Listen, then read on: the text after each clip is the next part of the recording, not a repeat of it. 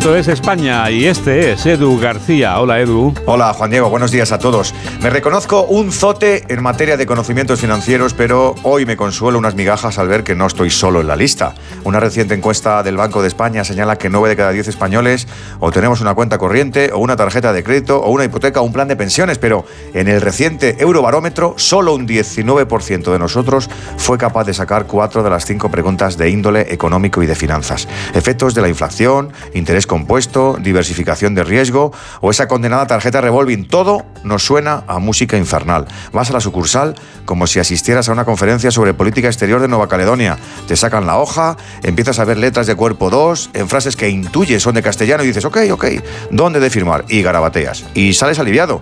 Y quizá con los meses y alguna entidad codiciosa te ves abocado a pleitear porque estás asfixiado. Una doctora me dijo una vez que no entendía por qué no explican en el cole cuando una herida cicatriza bien, que vemos cositas blancas en torno a un punto, una grapa y nos alarmamos. Pues esto pasa igual. Una asignatura obligatoria en la ESO sobre economía básica ayudaría muchísimo a generaciones venideras. Amigos, que tengáis un feliz sábado.